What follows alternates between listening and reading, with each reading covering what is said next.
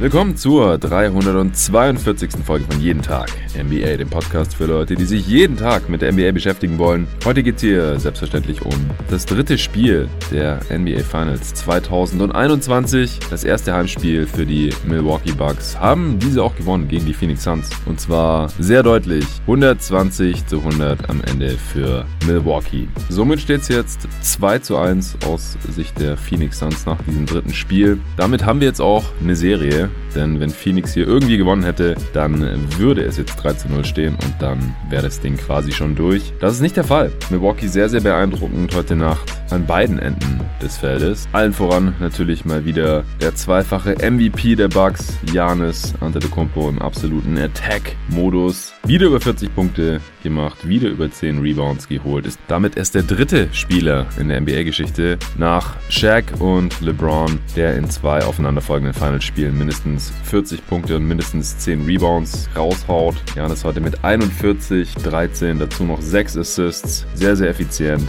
13 seiner 17 13 Freiwürfe auch getroffen. Janis hat alle seiner 13 Wurfversuche direkt am Ring verwandelt. Er war einfach nicht zu stoppen von den Phoenix Suns und ihrer Defense. Auch Joe Holiday war sehr gut. Chris Middleton war ordentlich unterwegs heute. Und wie gesagt, auch zusammen mit der besseren Team-Defense der Bucks. Die Dreier sind auch noch gefallen. Also alles sehr gut gelaufen heute für Milwaukee, wie ich es eigentlich auch erwartet hatte. Hier im Pod, auch im Stream am Freitag nochmal mit Dre und Julius. Hatte ich ja gesagt, ich wäre schockiert, wenn Milwaukee das dritte Spiel, das erste Heimspiel, nicht holen würde, wenn sie dann ganz anders auftreten würden, defensiv noch besser sein würden. Janis nicht wieder nicht zu stoppen ist und wenn dann halt einer von Middleton oder Holiday oder sogar beide ein gutes Spiel haben, dann gewinnt Milwaukee halt. Das war jetzt nicht besonders überraschend und dass Phoenix hier heute nicht ihr bestes Game zeigen würde nach einer 2-0-Führung, ist jetzt auf der einen Seite auch nicht, nicht total nachvollziehbar und andererseits ist auch kein Weltuntergang. Viel wichtiger wird dann, wie sie im vierten Spiel zurückkommen werden. Ich werde das Spiel hier wie immer für euch runterbrechen, heute nochmal ohne Gast.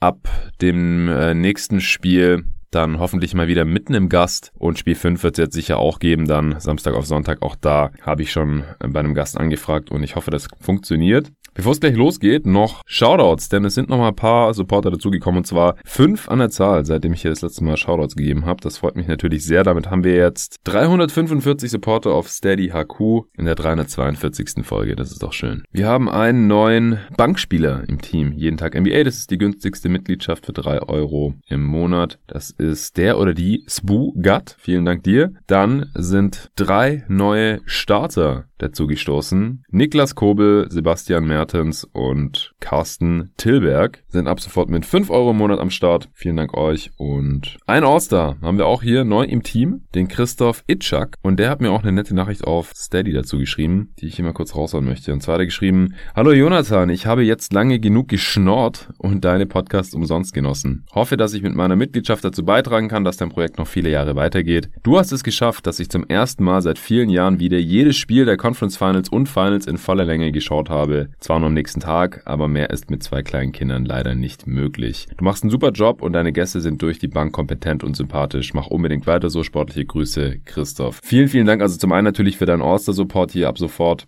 mit 10 Euro im Monat am Start, beziehungsweise gleich für ein ganzes Jahr gemacht. Dann sind es äh, 8 Euro im Monat, aber ich habe eben die Sicherheit für ein gesamtes Jahr dann hier. Das ist natürlich auch super. Und zum anderen auch für so eine nette Nachricht. Das freut mich echt wirklich, dann immer auch noch so ein persönliches Feedback zu kommen. Das äh, geht runter wie Öl, liest man immer wieder gerne. Hab dann auch drauf geantwortet natürlich. Ich finde es natürlich auch schön, wenn Leute durch meinen Podcast wieder anfangen, die NBA mehr zu verfolgen, sich da wieder ein bisschen neu verlieben, vielleicht auch wieder Spiele schauen oder da irgendwie wieder ein bisschen mehr reingezogen werden. Viele schreiben mir auch, hey, ich kann die Spiele nicht schauen, lässt mein Alltag leider nicht zu, wegen Familie, Job, whatever. Keine Zeit mehr dazu, aber durch deine Pods bekomme ich eben immer mit, was passiert und das freut mich. Das ist ja auch so das Ziel meiner Arbeit. Es sollen jetzt nicht nur, soll jetzt nicht nur für Nerds sein, die sowieso jedes Spiel gucken und da alles schon selbst analysieren, sondern auch für Leute, die wieder zurück zur NBA finden oder vielleicht auch ganz neu zur NBA finden. Manche schreiben mir, hey, ich verfolge die NBA noch nicht so lang, aber durch deinen Pod verstehe ich immer mehr und komme da immer tiefer rein und das freut mich alles, dass ich da wirklich verschiedenste Fans dieser Liga bedienen kann. Ja, und jetzt will ich natürlich die bedienen, die wir gerne wissen möchten, was hier los war heute Nacht in Milwaukee. Starting Files waren unverändert. Tory Craig konnte spielen, was mich sehr, sehr gefreut hat, auch wenn er 15 Minuten auf dem Feld stand, in denen es nicht so super für ihn lief heute offensiv. Nur einen seiner fünf Würfe getroffen. Aber das war definitiv wichtig. Äh, Janis sah auch jetzt noch fitter aus als noch im letzten Spiel. Ich habe ihn heute eigentlich gar nicht mehr humpeln sehen. Er ist äh, zu Beginn des Spiels relativ früh raus, nach drei Minuten. Meinte aber nach dem Spiel in der Pressekonferenz, dass es nichts mit Schmerzen oder dergleichen zu tun hatte, sondern dass er einfach manchmal kurz äh, eine Verschnaufpause braucht. Am Ende hat er auch 37 Minuten gespielt in einem Blowout.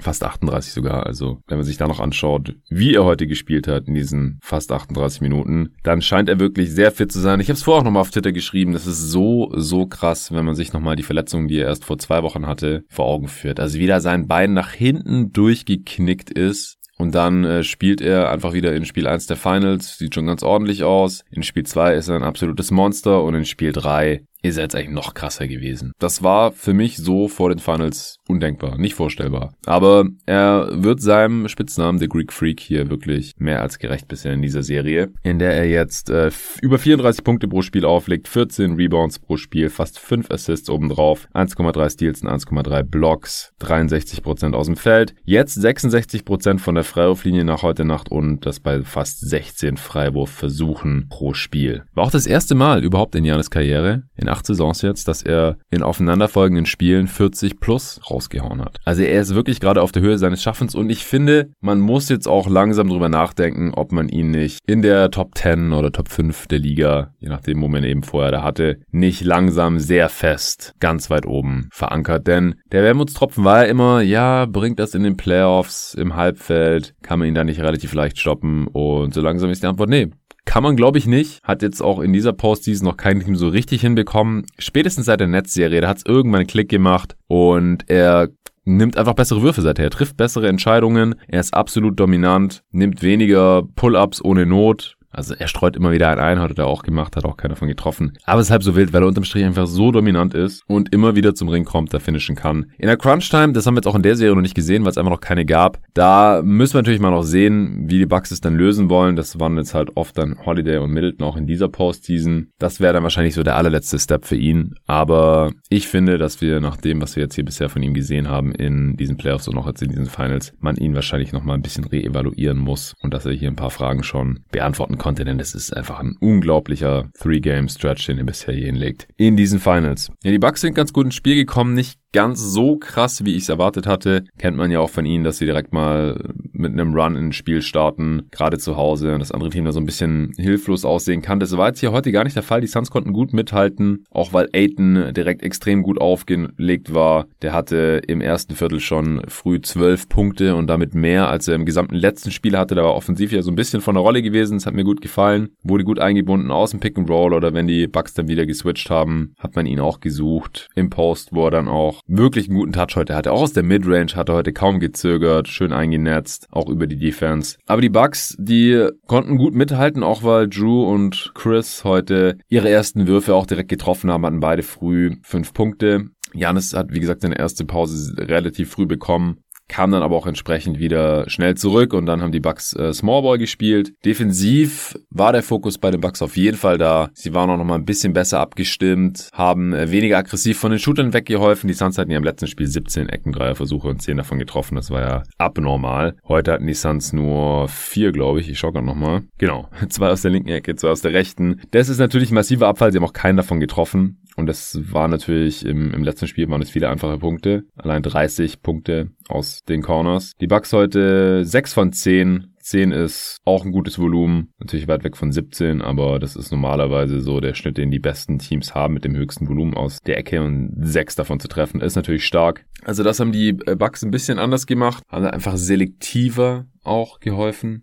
In der Pick-and-Roll-Defense wurde immer noch hauptsächlich Drop gespielt, gerade mit äh, Lopez. Ansonsten, wenn man Small gespielt hat, wie gesagt, wurde viel geswitcht. Aber die Guard-Defender, die haben sich jetzt auch mehr über die Screens gekämpft. Also auch Holiday hat heute einen unglaublichen Job in der Defense wieder gemacht. Auch Middleton hat heute stark verteidigt. Und äh, Booker hat heute nicht das Shotmaking an den Tag gelegt wie in äh, das wir in den ersten beiden Spielen gesehen hatten. Im Spiel 1 erste Midrange, in Spiel 2 ja dann von Downtown. Er war im ersten Viertel schon früh eins von sieben aus dem Feld. Also die Suns haben im ersten Viertel stark von DeAndre Aytons Finishing und Shotmaking eigentlich gelebt offensiv. Ein paar Dreier waren auch dabei. Crowder war heute sehr, also nicht aus den Corners, offensichtlich, wenn die Suns dann nur von vier waren, sondern above the break. Hat sechs seiner sieben Dreier heute getroffen für 18 Punkte in 33 Minuten. Ja, ist ein bisschen schade, dass die Suns dieses äh, Hot Shooting Game von Crowder hier verschwendet haben, denn er ist da eben sehr, sehr streaky. Er hat eben solche Spiele und im nächsten Spiel kann es sein, dass er wieder eins von acht ballert oder so. Abseits von ihm haben die Suns heute aber leider kein Scheuntor getroffen. Insgesamt 29 Prozent, 9 von 31 und von diesen 9 Dreiern hat wie gesagt Crowder allein 6 getroffen. Ende des ersten Mal trotzdem noch die Suns vorne 28 zu 25. Janis ist noch mehr als Playmaker aufgetreten als noch im letzten Spiel, hatte schon vier Assists allein im ersten Viertel, genauso viel wie im letzten insgesamt. Selbst hat er sieben Punkte gehabt. Und da dachte ich noch, ja, die Suns haben jetzt kein tolles Spiel hier gemacht. Wie gesagt, Booker war nicht heiß und Chris Paul kam auch noch nicht so super viel. Und trotzdem führt man hier irgendwie mit drei auswärts. So gut Aiden offensiv auch war, defensiv hatte mir heute nicht so gefallen, hat ein paar Mal einfach nicht richtig rotiert, obwohl er eigentlich in der Nähe war und hätte rotieren können als Help Defender. Dann hat mir schematisch bei den Suns nicht gefallen, dass sie Middleton sehr oft getrappt haben aus dem Pick and Roll. Ich habe nicht ganz verstanden, warum, denn das war eigentlich relativ ohne Not. Und vor allem, wenn Janis dann mit auf dem Feld steht, weil dann sind zwei Defender auf Middleton und dann spielt der Rest drei gegen vier und einer von diesen vier ist Janis. Also selbst wenn es umgekehrt wäre, vier gegen drei und einer von den drei wäre Janis, dann wäre schon schwer. Aber so ist man dann halt sowas von geliefert. Also das Scheme hat überhaupt nicht funktioniert. Die Suns haben das sehr, sehr lang durchgezogen. Das kann ich überhaupt nicht nachvollziehen. Ich hoffe, das sehen wir nicht mehr so in Spiel 4. Früh im zweiten konnten die Suns dann trotzdem noch die Führung halten haben noch 34 zu 30 auch geführt, weil offensiv das ein ganz netter Mix noch war aus Pick and Roll Finishes und dann aber auch Mismatch Hunting, wenn die Bucks eben geswitcht haben und da habe ich dann auf Twitter auch nochmal geschrieben, ich hatte so das Gefühl, die Suns, die, ich meine, jede NBA Defense, auch eine sehr gute Defense, auch die beste Playoff Defense dieses Jahres, die die Milwaukee Bucks erstellen, die muss mal was abgeben. Man kann nicht alles wegnehmen und ich hatte halt das Gefühl, dass die Suns immer das, was die Defense ihnen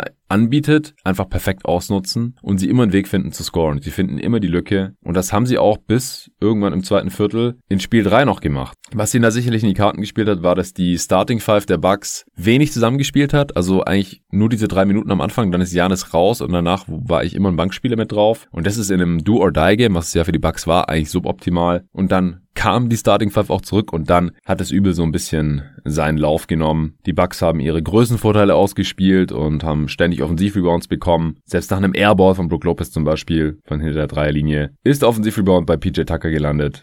Der Ball geht weiter zu Janis, der reinkattet und ihn rein slammt. Im zweiten Viertel hat Kaminski dann auch Spielzeit gesehen, Frank Kaminski, und es war grauenhaft. Also er kam rein, erstmal Korbleger verhauen, dann haben die Suns versucht mit ihm auf dem Feld diese, dieses Trap-Defense-Scheme zu laufen und das funktioniert einfach nicht besonders gut mit einem Defender wie Frank Kaminski, aber ehrlich gesagt funktioniert auch kein Scheme mit Frank Kaminski so wirklich gut. Drop Defense geht nicht, weil er halt auch kein Hindernis ist. Am Korb, er kann nicht switchen, weil er viel zu langsam ist. Genauso für so ein Trap-Scheme. Und Janis hat dann einfach absolut dominiert. Also wie gesagt, heute lief es auch defensiv mit Aiden schon nicht ideal, aber ohne ihn sind die Suns da komplett untergegangen. Janis hat gemacht, was er wollte. And one gegen Devin Booker. Und die Bucks äh, haben mal eben lockerflockig einen 20 zu 6 Run hingelegt. Absolut dominiert in der Zone. Sie haben im zweiten Viertel 22 Punkte in der Zone gemacht, alleine. Ich habe so am Rande irgendwie aufgeschnappt, dass das die meisten Points in the Paint in einem Viertel waren in den letzten 25 Saisons. Vielleicht waren es auch nur den letzten 20 Saisons. Also ist schon länger nicht mehr vorgekommen und ist viel zu viel, um es zusammenzufassen. Gab es auch eine Szene, in denen äh, Devin Booker und Cameron Payne zusammen 2 gegen 1 Fast Break verkackt haben, weil der Pass von Booker auch viel zu spät kam. Auf der anderen Seite haben sich dann hinten ein Corner-Dreier von äh, PJ Tucker eingefangen und stand 45 zu 53 und das Game ist den Suns da so ein bisschen entglitten zu dem Zeitpunkt. Da gab es dann noch eine Szene, das war ein richtiges Highlight-Play für die Bucks. Drew Holiday blockt hinten Devin Booker. Im Fastbreak spielt er Behind the Back Pass auf Middleton, bekommt den Ball wieder zurück und äh,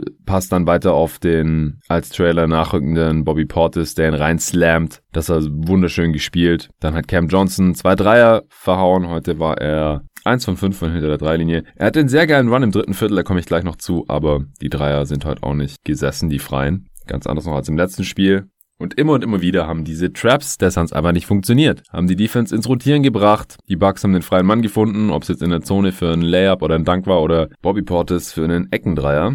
Also die Bucks haben sich total in den Rausch gezockt. Dann hat DeAndre Ayton sein drittes Foul gepfiffen bekommen, was ein bisschen fragwürdig war, wie ich fand. Also war für mich kein klares Foul. Ich beschwere mich eigentlich nicht so gerne über die Refs. Und auch, also die Suns-Fans auf Twitter heute völlig übertrieben. Schon vor dem Spiel, ja, Scott Foster ist der Ref, wir haben schon verloren. Es ist krass, dass von den letzten 13 Spielen, die Scott Foster gepfiffen hat bei Chris Paul Teams, diese Teams genau ein Spiel gewonnen haben und das waren die Suns gegen die Clippers, als Chris Paul nicht gespielt hat, weil er Covid hatte. Also, das ist schon sehr seltsam, wenn man sowas liest. Aber jetzt auch heute wieder, wenn ich es mir angeschaut habe, da waren jetzt nicht viele komische Calls dabei oder so. Oder die Suns wurden jetzt nicht irgendwie krass benachteiligt, überhaupt nicht. Da, die haben mit 20 Punkten verloren, weil sie viel schlechter gespielt haben und weil sie ungefähr in jedem Aspekt des Spiels verloren haben. Offensiv-Rebounds, Second Chance Points dadurch, Fast Break Points, 50-50 Balls, alles was mit Hustle zu tun hatte, haben die Bucks heute dominiert. Die haben die Zone dominiert, die haben mehr Dreier getroffen bei besserer Quote, mehr Freiwürfe gezogen und alles. Das, das kann Scott Foster alleine leider äh, nicht. Das ist leider, er kann sowas nicht richten. Deswegen äh, Bullshit, keine Ausreden dieser Art. Aber das dritte Foul für Aiden. Das fand ich relativ fragwürdig. Und das ist halt ein Problem gewesen, weil es war das dritte Foul im zweiten Viertel. In sich für mich noch kein Problem, denn man äh, faulte erst mit sechs Fouls aus, bekanntlich.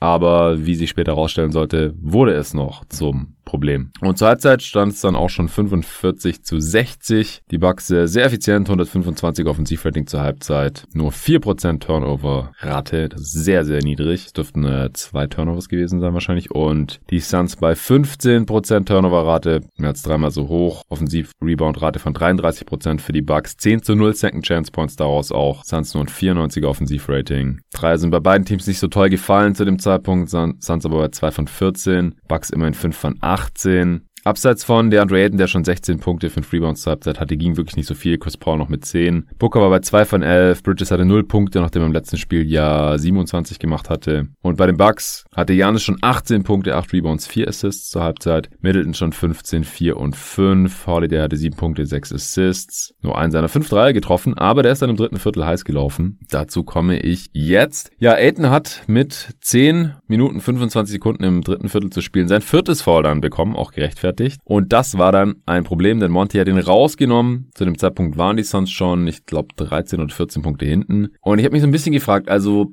Wahrscheinlich verliert man diese Minuten jetzt ohne Aiton und man ist schon mit 13 hinten. Wann will man ihn dann wieder reinbringen? Müssen es 20 Punkte sein? Reichen 17, 18 oder vielleicht sogar dann 25? Ich weiß es nicht. Aber wieso lässt man ihn nicht vielleicht noch sein fünftes Foul holen und vielleicht sogar auch noch sein sechstes, bevor man ihn auf die Bank setzt? Und dann verliert man vielleicht, anstatt jetzt hier so freiwillig zu verlieren, mehr oder weniger. Der aufmerksame Hörer wird wissen, dass mich sowas tierisch aufregt. Monty Williams macht das auch nicht immer. Ich weiß nicht, warum er es heute gemacht hat. Auf jeden Fall haben die Suns dann Small gespielt mit äh, Cam Johnson und sind dann sogar war im Laufe der nächsten Minuten so ein bisschen rangekommen, obwohl Devin Booker zum Beispiel auch Freiwürfe verhauen hat heute, während Janis ständig zwei von zwei getroffen hat. Also das war auch sehr untypisch jetzt für beide Seiten. Also Booker heute drei von fünf von der Freiwurflinie, das sind 60 Prozent. Und Janis mit 13 von 17, hatte ich vorhin schon erwähnt, das sind 77 Prozent. 13 von 17, echt stark. Und dann gab es halt immer wieder so Szenen, die Suns haben eine Action gut verteidigt, der Ball war irgendwie loose oder es gab einen Offensivrebound und Janis hat irgendwie den Ball bekommen in der Zone, er hat ihn einfach eingeslammt. Crowder hat im dritten Viertel ein paar Dreier getroffen, getroffen. Das hat die Suns im Game gehalten. Als die Suns äh, Small gespielt haben, also auch ohne Kaminski, haben sie dann Zonenverteidigung gespielt. Das hat die Bucks kurz verwirrt. Dann konnten sich natürlich darauf einstellen, wie fast jedes NBA-Team, und das ein bisschen abusen. Dann beim Stand von äh, 56 zu 69, also die Suns mit 13 hinten, hat Cam Johnson Phoenix mehr als nur ein bisschen Leben eingehaucht mit dem Facial Poster Dunk dieser Finals bisher. Vielleicht einem der besten Dunks dieser Playoffs. Müssten wir mal drüber nachdenken, aber der auf jeden Fall richtig krass über PJ Tucker, der noch irgendwie versucht hat, total sinnlos da noch schinden, denn Cam Johnson war schon längst unterwegs. Und wenn du dich so spät noch irgendwie so nah unterm Korb reinschiebst, dass du äh, bei einem Dunk noch einen Foul begehst, dann äh, kann es eigentlich kein Charge sein. Also, dass äh, Bud dafür seine Challenge verschwendet hat, das war schon sehr, sehr unbedacht. Ähm, wurde natürlich auch nicht stattgegeben, war and one, hat gezählt und Cam Johnson hat den Freiwurf auch noch getroffen. Und da waren die Suns nur noch 10 hinten, 59, 69. Gekommen war es zum Dank überhaupt nur, weil Pat Connaughton einen komischen Trap-Versuch im Backcourt noch gegen Chris Paul gemacht hat. Also Joe Holiday stand schon gegen Chris Paul und Connaughton ist irgendwie noch so auf ihn zugerannt. Chris Paul hat sich wahrscheinlich gedacht, okay, dann äh, passe ich jetzt mal den Ball nach vorne, weil dann können die da vorne 4 gegen 3 spielen. Und äh, Cam Johnson konnte mit Anlauf in die Zone reingehen. Tucker kam zu spät und fertig war das Poster. Guckt euch auf jeden Fall an. Ist sehr sehenswert. Ja, und dann sind die Suns ein bisschen ins Laufen gekommen. Cam Johnson hatte kurz darauf noch einen traumhaften Reverse Layup in Transition Dann hat Crowder einen Lehrversuch von PJ Tucker geblockt. Es gab einen Jumpball von ähm, Mikael Bridges und PJ Tucker. Da haben die Bucks irgendwas total verkackt, denn Mikael Bridges hat den, ist gesprungen beim Jumpball, hat ihn quasi in den Frontcourt getippt, ist hinterhergerannt und hat, konnte das Ding einfach reinslammen. Dann stand es 63, 69, nur noch sechs Punkte hinten. Und dann kam Joe Holiday, hat einen Pull-Up-Dreier reingeknallt, weil die Defense auch nicht so wirklich auf ihm drauf war, wegen Zonenverteidigung, was eigentlich keine Entschuldigung ist, aber war halt so. Cam Johnson hat dann mit seinem einzigen Dreier in dem Spiel noch dagegen gehalten, aus einer Scramble-Situation heraus zum äh, 70 zu 74. Aber dann hat Joe Holiday einfach nochmal einen Pull-Up-Dreier reingeknallt und dann hat er noch einen Catch-and-Shoot-Dreier getroffen. Der hat in dem Viertel allein vier Dreier reingenagelt. Insgesamt im Spiel dann am Ende 5 von 10 von Downtown. Also ganz, ganz starkes Shooting-Game von Drew. 21 Punkte aus 14 Shooting Possessions und auch 9 Assists. Also auch im Playmaking heute im Passing war der sehr, sehr stark. Jan ist immer wieder gefunden. Aus dem Roll, aus Cuts und noch den einen oder anderen Shooter bei drei Turnovers.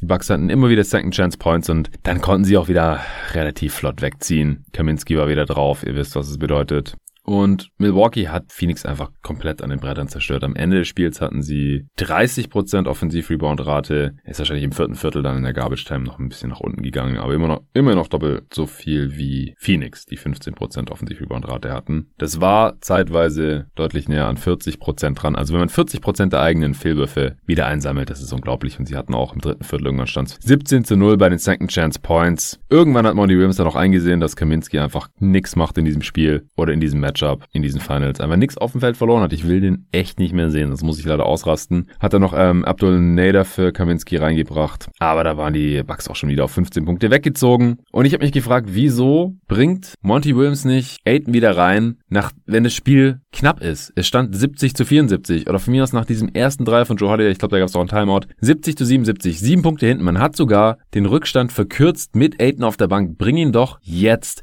und versucht das Spiel zu drehen. Soll halt sein fünftes und sechstes V noch machen. Aber wenn du dann wieder wartest, bis die Bucks wieder einen Vorsprung haben von 14 Punkten und dann bringst du ihn nicht. Aber ich hätte auch geschrieben, will jetzt echt warten, bis es 20 Punkte sind. Dann waren es sogar 22 Punkte und das Viertel war zu Ende. Und der Rückstand der Suns war sieben Punkte größer als noch zur Halbzeit, weil die Bucks das Viertel einfach 38 zu 31 gewonnen haben am Ende. Obwohl die Suns diesen Run hatten mit Cam Johnson, mit den Dreiern von Crowder, paar geilen Plays von Mikael und das ist einfach schade. Also ich bin großer Fan von Monty Williams. Ich will eigentlich gar nicht großartig hinterfragen, was er macht oder ein Spiel nicht überbewerten und so. Aber das, das konnte ich einfach nicht verstehen, worauf er da gewartet hat und dann lieber noch weiter mit Kaminski verkackt, der jetzt minus 13 und nicht mal 5 Minuten Spielzeit war heute. Also die Suns wurden um 13 Punkte ausgescored in den 4 Minuten 50 Sekunden, in denen Kaminski auf dem Feld stand. Das ist kein Zufall. Der, der macht einfach nichts offensiv oder defensiv. Kann er einfach nicht. Er kann nicht körperlich dagegenhalten. Er ist offensiv nicht gut genug.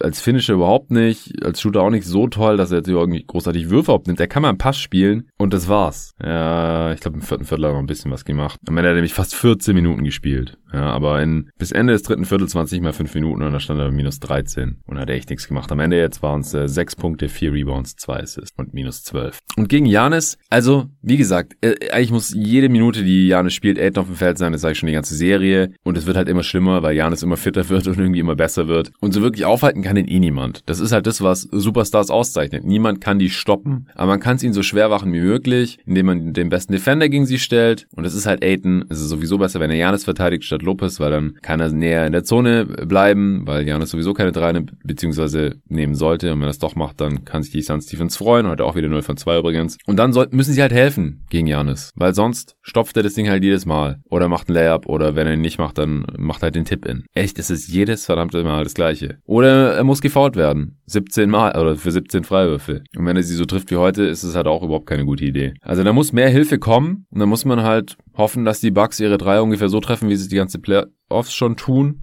Nicht unbedingt so wie heute. Also Joe Holiday trifft halt auch nicht in jedem Spiel 5 von 10 Dreier. Ich glaube, das ist safe mittlerweile. Lopez heute 1 von 4. Tucker 1 von 2, also damit kann man wirklich leben. Middleton 3 von 7, also ich habe anfangs gesagt, er hat ein gutes Spiel. Es war gut. 18 Punkte aus 14, 15 Shooting Possessions ist okay. 7 Rebounds, 6 Assists bei 2 Turnovers. Auch der hat heute gute Pässe gespielt, aus dem Pick and Roll. Wie gesagt, auch sehr positiv in der Defense aufgefallen. Und die Suns Defense hat ihn ja auch viel getrappt. Das darf man ja nicht vergessen. Die haben es ihm echt schwer gemacht und versucht, ihm den Ball aus den Händen zu nehmen. Und 18 Punkte, 6 Assists, die ziemlich effizient sind. Das hat heute mehr als nur ausgereicht, wenn Janis halt 41 und 6 macht und Holiday 21 und 9. und dabei sehr effizient sind, dann äh, reicht das mehr als genug. Nee, aber ich finde, die Suns Defense sollte es Janis nicht so leicht machen, wie er es jetzt hier in den letzten beiden Spielen vor allem hatte. Dann Anfang des fünften hat DeAndre Ayton sein fünftes Foul bekommen. Kaminski kam direkt wieder rein. Also wie gesagt, wieso nicht drauflassen in dem Moment? Man ist mit über 20 Punkten hinten. Was, was soll das? Ist das ein Teaching-Moment, den ich, den ich nicht verstehe? Kann sein. Also zu dem Zeitpunkt wahrscheinlich eh schon egal, aber lass noch sein sechstes Foul holen. Booker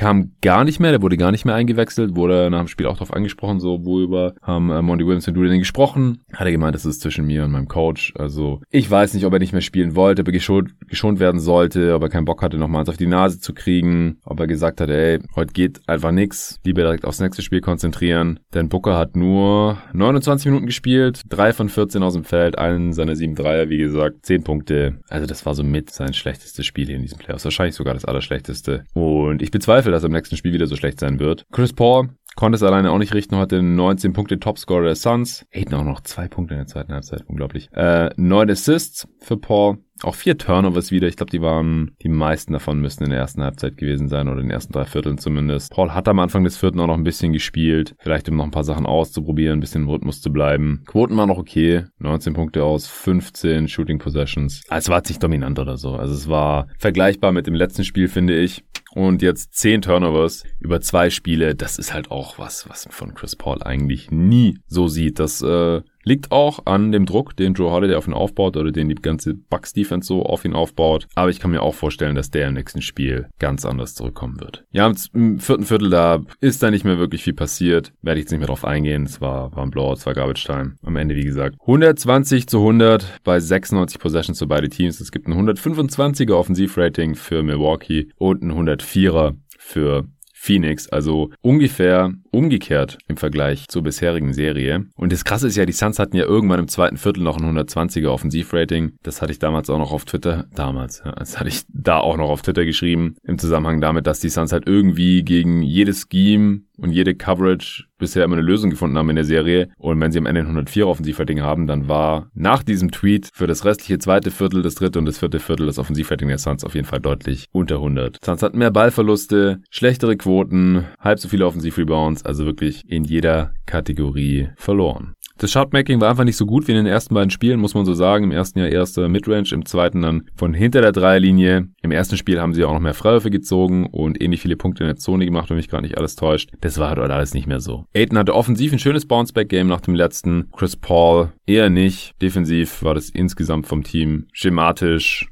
und auch teilweise von der Execution und vom Energielevel, vom Hustle. Auch nicht das Gelbe vom Ei. In der ersten Halbzeit waren äh, Aiton und Chris Paul offensiv noch sehr, sehr stark und das war auch ein Grund, wieso sie bis äh, Mitte des zweiten Viertels, wieso das Spiel noch, noch spannend war. Aber als dann äh, beide nicht mehr auf dem Feld standen, da wurde es dann schon sehr, sehr schwer. Aiton ist trotzdem über das gesamte Spiel nur bei minus 6. Und wie gesagt, Booker mit einem ganz, ganz miesen Spiel. Und das sind so die Hauptfaktoren bei den Suns, denn ich finde die Wings, die waren eigentlich okay. Crowder war, wie gesagt, heiß von hinter der Dreilinie 6 von 7. Cam Johnson hatte unterm Strich ein gutes Spiel, auch wenn er seine drei heute nicht getroffen hat. Michael Bridges ist in 27 Minuten nur bei minus 1, auch wenn er nur seine vier Pünktchen da gemacht hat, die er am dritten gemacht hat, aber mit ihm auf dem Feld lief's halt eigentlich. Also er war jetzt auch nicht das Problem. Also ich wünsche mir als Suns-Fan natürlich und glaube auch fest daran, dass die Suns das alles deutlich besser machen können. Ja, das wird man nie komplett einschränken können, aber man kann es besser machen als heute. Middleton und Holiday spielen selten beide zusammen gut. Mal sehen, ob sie es wiederholen können. Sie sind ja auch noch deutlich jetzt unter ihrem, unter dem Over-Under, das äh, Dre in unserem Stream Julius und mir hingeworfen hatte, von 49,5 Punkten für beide zusammen. Ich habe Under gesagt und da sind sie jetzt auch deutlich drunter geblieben mit 39 Punkten. Über 10 Punkte drunter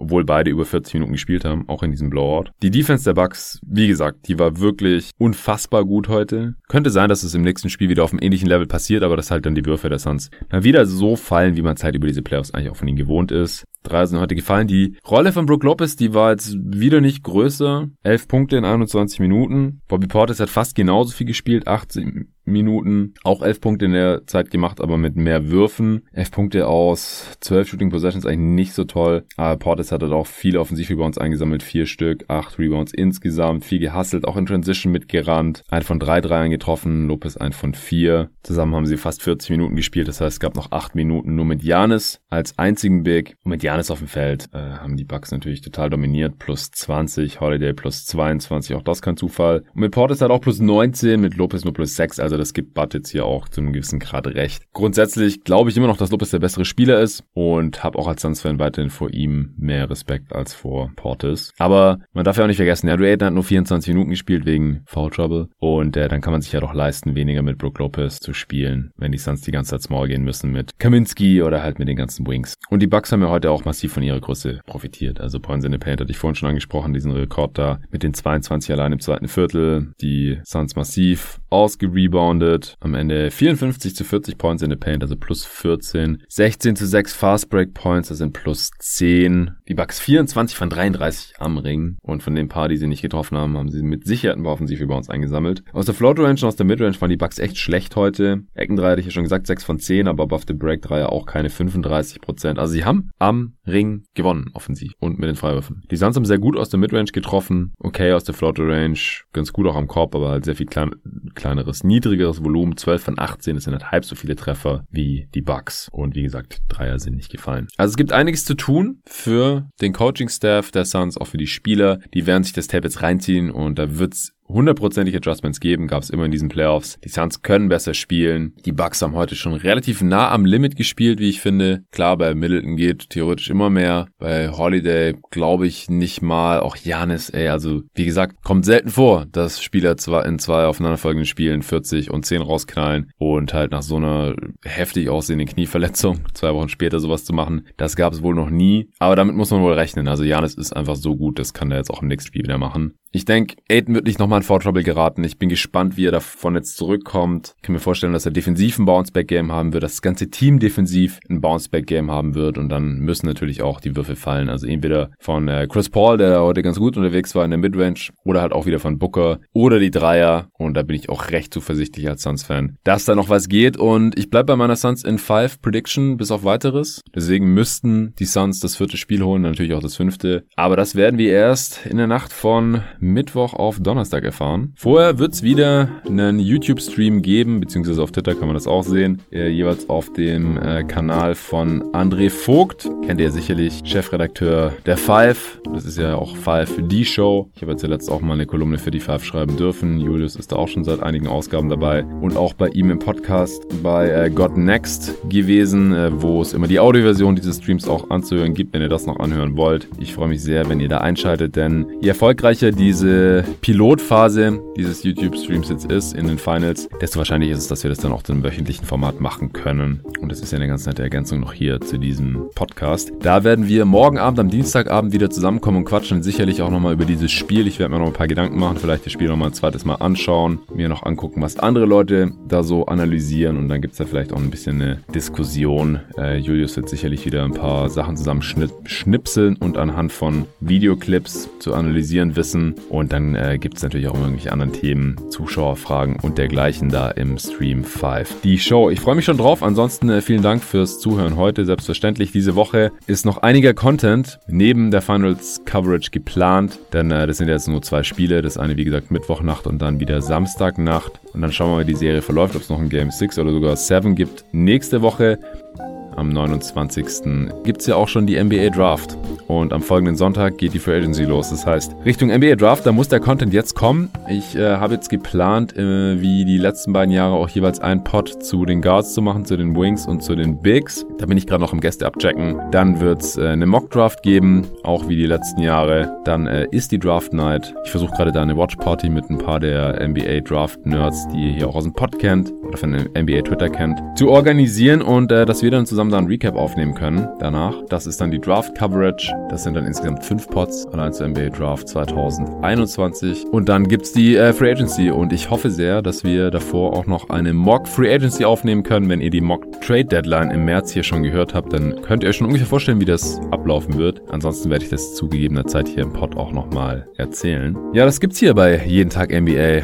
Da kriegen jetzt auch die neueren Hörer, die vielleicht auch über Five die Show hier noch dazugestoßen sind, direkten Einblick, was hier alles geboten wird. Also Spielanalysen nach den Playoff-Spielen, Draft Coverage, Free Agency Coverage. Und dazwischen vielleicht mal noch ein Fragenpot, da bin ich gerade auch noch am Plan. Also es wird einiges los sein wird hier, wenn alles so läuft, wie jetzt gerade von mir geplant. Planung steht noch nicht ganz, aber sollte eigentlich so hinkommen. Ich habe äh, nachher auch meine zweite Impfung. Ich hoffe auf keine allzu schwere Immunreaktion. Beim ersten Mal ging es eigentlich voll klar bei mir. Äh, ich hoffe, dass ich dann nicht länger außer Gefecht bin und morgen ready für den Stream bin und dann die nächsten Tage auch meine ganzen Aufnahmen hier durchziehen kann, die Finals Games live schauen kann und so weiter. Davon hängt es ein bisschen ab, aber da hoffen wir jetzt mal auf das Beste. Drückt mir die Daumen. Vielen Dank fürs Zuhören heute. Danke auch nochmal an alle Supporter, an und Supporterinnen, alte und neue. Ohne euch würde es dieses Projekt schon längst nicht mehr geben. Deswegen, äh, wenn du, liebe Hörer oder liebe Hörerin, auch supporten möchtest, dann kannst du natürlich tun. Den Link gibt es wie immer hier in der Beschreibung des Podcasts. steadyhq.com slash jeden Tag NBA oder einfach jeden Tag NBA.de eingeben. Dann werdet ihr auch automatisch zu dieser Supporter-Seite weitergeleitet. Könnt euch das alles durchlesen und dann entscheiden, ob ihr vielleicht drei, fünf oder sogar zehn Im Monat übrig habt für dieses Podcast-Projekt. Vielen Dank dafür und bis zum nächsten Mal.